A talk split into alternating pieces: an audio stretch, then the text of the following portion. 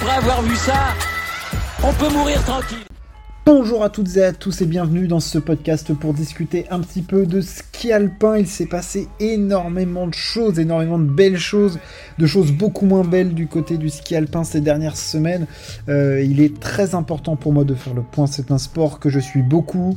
Je n'ai pas pris le temps d'en parler ces dernières semaines alors que franchement, ça mérite énormément. En plus, la France brille de mille feux et donc il faut d'autant plus en parler. Euh, on va tout d'abord faire un point sur les classements généraux et un peu des disciplines, et ensuite rentrer un petit peu sur euh, ce qui s'est passé quand même et analyser ce qui s'est passé et essayer de, voir ce qui va se passer. Euh, chez les hommes, le classement est largement dominé par un certain Marco Odermatt, 1409 points, 9 victoires, 15 podiums. Euh, il devance Cyprien Sarrazin, le français exceptionnel, 4 victoires. Manuel Feller est 3 Ensuite, on retrouve Vincent Krischmeier et 5e et 6e, Marco Schwartz et Kill 2. Tous deux blessés, euh, des blessures très différentes, une très vilaine pour Kill 2, une franchement dommage pour Marco Schwartz. Euh, qui s'est arrivé très tôt dans la saison en plus, alors qu'il était tellement bien lancé dans son programme. Euh, Alexis Pinturo, c'est lui aussi euh, blessé. Enfin bref, ça a été un petit peu une hécatombe. Et chez les femmes aussi, ça a été un petit peu l'hécatombe. Chiffrine domine le classement, mais voit son avance sur l'Aragout se réduire suite aux dernières courses et aux très bonnes performances de la Suissesse. Euh, Chiffrine qui a failli devoir mettre un terme à sa saison. Euh, heureusement pour elle, on y reviendra. Ça, je pense que ça ira. 7 euh, victoires pour Chiffrine, 5 pour Laragout, 3 victoires pour Federica Brignone qui a 878 points, euh, quasiment 400 points de, de Chiffrine. Petra Vlova, elle, s'est blessée au genou. C'était du côté de Yasna, si je ne m'abuse. voilà, les croisés aussi, fin de saison pour elle. Bref, ça a été vraiment horrible. Il y a eu des chutes dans tous les sens. Euh, on pense aussi à Valérie Grenier qui a chuté, on pense à Corinne Sutter aussi qui a chuté. Euh, bref, ça a été terrible. Euh, revenons-en aux choses réjouissantes et je vais être obligé de parler de Cyprien Sarrazin qui est absolument fantastique ces dernières semaines avec évidemment en point d'orgue ce doublé dans le temple de la descente du côté eh ben, du côté de Kitzbühel Hein, voilà, tout, simplement. Euh, ça a été absolument fantastique ce qu'il a produit euh, sur la Strife.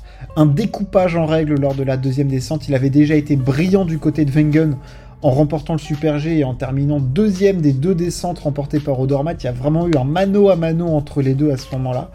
Euh, en descente, Cyprien Sarrazin est peut-être le des meilleurs descendeurs du monde, bien qu'il soit à 6 points de Marco Odermatt. Il a une capacité à tailler des courbes absolument phénoménale en descente. En Super G, il a été aussi très bon, mais il, lui manque encore cette, régularité, et je pense que Odermatt a encore euh, un petit peu d'avance au niveau technique mais en descente, il a été tout simplement prodigieux. Rendez-vous compte, il a remporté les deux descentes de Kitzbühel dans le temple de la vitesse, vraiment. Et ça faisait suite déjà à une descente remportée du côté de Bormio et à des très bons résultats du côté de Wengen où il fait deux fois deuxième des deux descentes et il remporte le Super G. Là, il est rentré dans une sphère mais énorme. Euh, c'est un des euh, meilleurs skieurs du monde euh, cette saison. Il est faut se rendre compte qu'il est quand même deuxième du classement du Gros Globe. C'est une performance exceptionnelle. Euh, il n'y avait que Pinturo qui arrivait à faire euh, être dans ces sphères-là. Et en plus, rendez-vous compte, il a gagné la descente de Kitzbühel euh, avec quasiment une seconde d'avance sur Marco Odermatt, qui est le génie du ski actuel chez les hommes. C'était absolument énorme. Donc on a vécu ces moments-là qui étaient tout simplement privilégiés. Merci Cyprien Sarrazin de nous avoir offert ça. Et de l'autre côté, on a évidemment Marco Odermatt, dont je suis obligé de parler. Euh, le Suisse est dans une plénitude absolue de ses moyens de ski. J'ai rarement vu ça chez les messieurs. Euh, en géant, il est tout simplement intouchable. 5 géants, 5 victoires. On a eu un petit peu on s'est dit, ah, peut-être que euh, du côté de Schladming, il fait une mauvaise première manche, bam, il fracasse la deuxième et il remporte quand même le géant. Donc 5 victoires en géant, euh, premier du classement en Super G, premier du classement en descente. Euh, il est sur des stats chiffrinesques, l'ami Marco Odermatt, 9 victoires. Où est-ce qu'il va s'arrêter? On ne sait pas. On ne sait pas parce qu'il peut gagner quand même dans trois disciplines. C'est assez prodigieux ce qu'il produit. je suis sur le cul. C'est absolument magnifique à voir. et puis en fait, visuellement, on se rend compte de ce qu'il arrive à faire et de ce que les autres ne font pas. C'est-à-dire arriver à tailler toutes les courbes. Il n'y a pas une il n'y a pas une gerbe de neige qui sort de ses skis. Euh, toutes les courbes sont taillées, prise de risque, vitesse, les bonnes trajectoires tout le temps. Il tend les courbes quand il faut.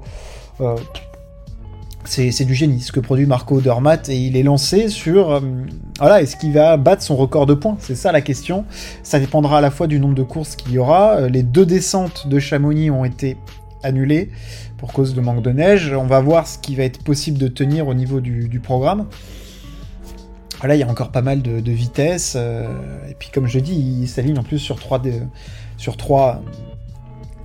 disciplines. Et il est méga performant, si ce n'est le meilleur dans les trois. Donc, euh, voilà, un, génie absolu euh, qui ne cesse de nous, éblouir. Et évidemment, je vais avoir une pensée pour Pinturo qui s'est fait les croiser à Wengen. Une énorme pensée pour Kill 2 qui lui a vécu une chute terriblement automatisante du côté de Wengen. On s'en est pas rendu compte vraiment. Euh, sur le direct, mais euh, il s'est euh, démis l'épaule. Il a eu le, mollet complètement sectionné. Il y a eu les photos qui ont fuité sur Instagram. ni âme sensible s'abstenir, c'est absolument horrible. Donc j'espère vraiment qu'il se remettra parce que c'est un skieur magnifique. il avait quand même 6 podiums cette, cette saison. voilà, Alexandre, reviens-nous. Et du côté des femmes, alors là, il s'est passé énormément de choses. Michaela Schifrin, elle, était sur son rythme de croisière.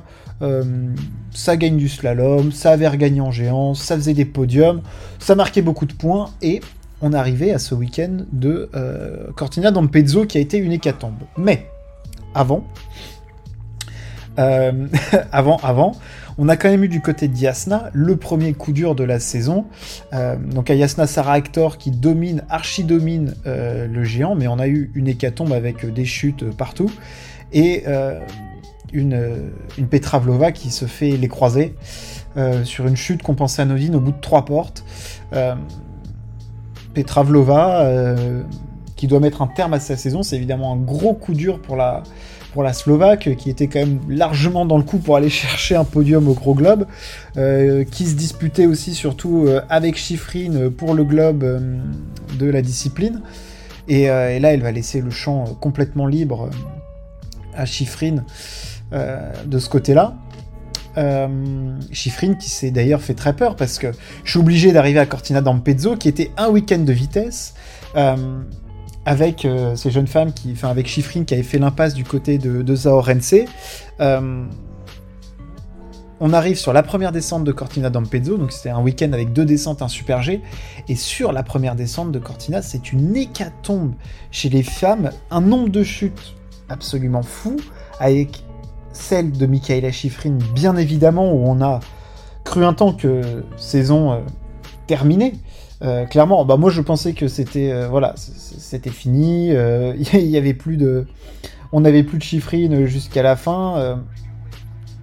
elle s'était fait les croiser, elle a eu du mal à, elle a eu du mal à revenir. Et surtout, il n'y a pas eu que chiffrine. Je reprends juste la liste des, personnes qui sont sont tombées. Euh, il y a eu évidemment Priska Nuffer aussi qui est tombée. Corinne Sutter qui se fait un genou alors qu'on on pensait, enfin on s'en rendait pas compte. Euh, évidemment, euh, il y, a eu Brignonnet qui est tombé aussi et des filles surtout qui semblaient en panique sur les différents sauts et on a vu aussi ça sur la sur la deuxième descente avec une Valérie Grenier qui, qui s'éclate. Enfin, je veux dire, ça a été, ça a été très violent ce week-end de Cortina et Lara Goutte en a profité avec en plus le géant de Kranzplatz qu'elle a gagné aujourd'hui pour marquer 200 plus de 284 280 points, quasiment 300 points, et revenir à 95 points de chiffrine. Donc elle était à plus de 400 points, et euh, elle se retrouve là dans le coup pour le général. Donc le général est complètement relancé, avec chiffrine qui, on le voit, elle subit des soins et tout, euh, elle n'est pas blessée. Elle a, je pense, une grosse chute assez traumatisante, mais elle n'est pas blessée, donc elle devrait être en capacité de défendre ses chances d'ici à la fin de saison, mais ça a évidemment tout relancé parce que Laragout a pu marquer des points euh, astronomiques euh, en Super G et en géant, alors que la concurrence euh, était plus ou moins là. On n'avait plus Petravlova, évidemment plus Chiffrine. donc évidemment, ça, réduit quand même pour le globe de géant, ça lui a permis de marquer énormément de points. Et elle est en tête d'ailleurs de ces euh, deux, globes, et surtout à 95 points de, chiffrine au général. Donc là, il va y avoir une lutte énorme parce qu'elle est très en forme, la Ragout, cette saison, en plus très régulière. 5 victoires, 10 podiums, donc euh, vraiment des stats euh, exceptionnelles, hein, clairement, qui sont à la hauteur de son talent. Il faut se rendre compte de la skieuse qui est la Ragout. C'est quand même 86 podiums en Coupe du Monde, c'est 42 victoires, donc on parle pas de n'importe qui. C'est une des meilleures skieuses de tous les temps, une des plus talentueuses, avec son style très à en plus, euh, où on a l'impression qu'elle dérive à chaque fois, mais elle arrive à quand même emmener une vitesse absolument folle.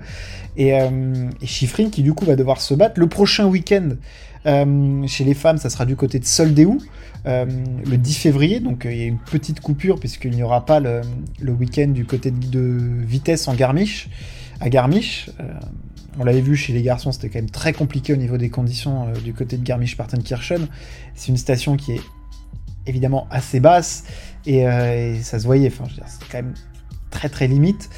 Euh, au niveau de l'enneigement, enfin, il y avait quasiment pas de neige et, donc ça a été annulé. Donc on revient sur un week-end de technique avec géant et slalom. Est-ce que Chiffrine va être en capacité de s'y voilà mental de s'y mettre aussi, sachant que en plus on va enchaîner ensuite trois week-ends de vitesse qui vont être largement favorables à une Laragout.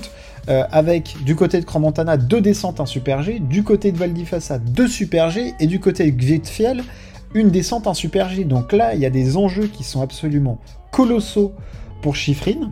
Alors déjà, elle n'est pas blessée, donc ça c'est quand même euh, un bon point parce qu'elle sera en capacité de s'aligner et de défendre potentiellement ses chances, mais il faudra passer quand même ce cap mental d'avoir pris une grosse chute, d'être passé proche de la blessure, sachant qu'en plus son euh, copain euh, Kill 2 a quand même subi une chute assez impressionnante, très traumatisante. Elle aussi est tombée, donc voilà, il y a quand même du, il y a tout un processus mental à faire derrière. Et j'espère que ça va pas euh, trop handicaper cette fin de saison et qu'on va assister à un duel énorme entre Chiffrine et Laragout parce qu'elles ont tout pour, euh, nous l'offrir. Ça, va être absolument énorme. À voir si déjà Chiffrine euh, s'aligne du côté de Soldéou et ce qu'elle choisira.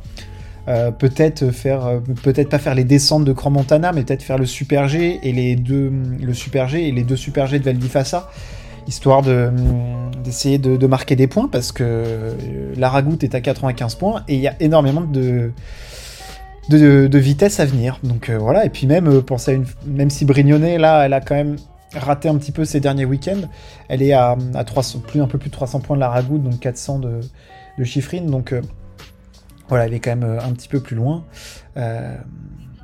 au niveau du général. donc voilà, beaucoup d'enjeux. Il y, a eu des chutes il va se passer beaucoup de choses. La Ragout euh, tape très fort au portillon du côté des hommes euh, au niveau du gros globe. Il y a beaucoup moins d'enjeux.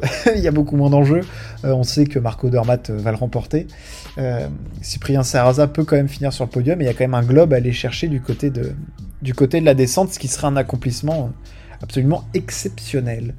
voilà pour ce point au niveau du ski alpin. J'espère que ça vous a plu. N'hésitez pas à partager et à vous abonner. On se retrouve très très vite. Ciao, à plus.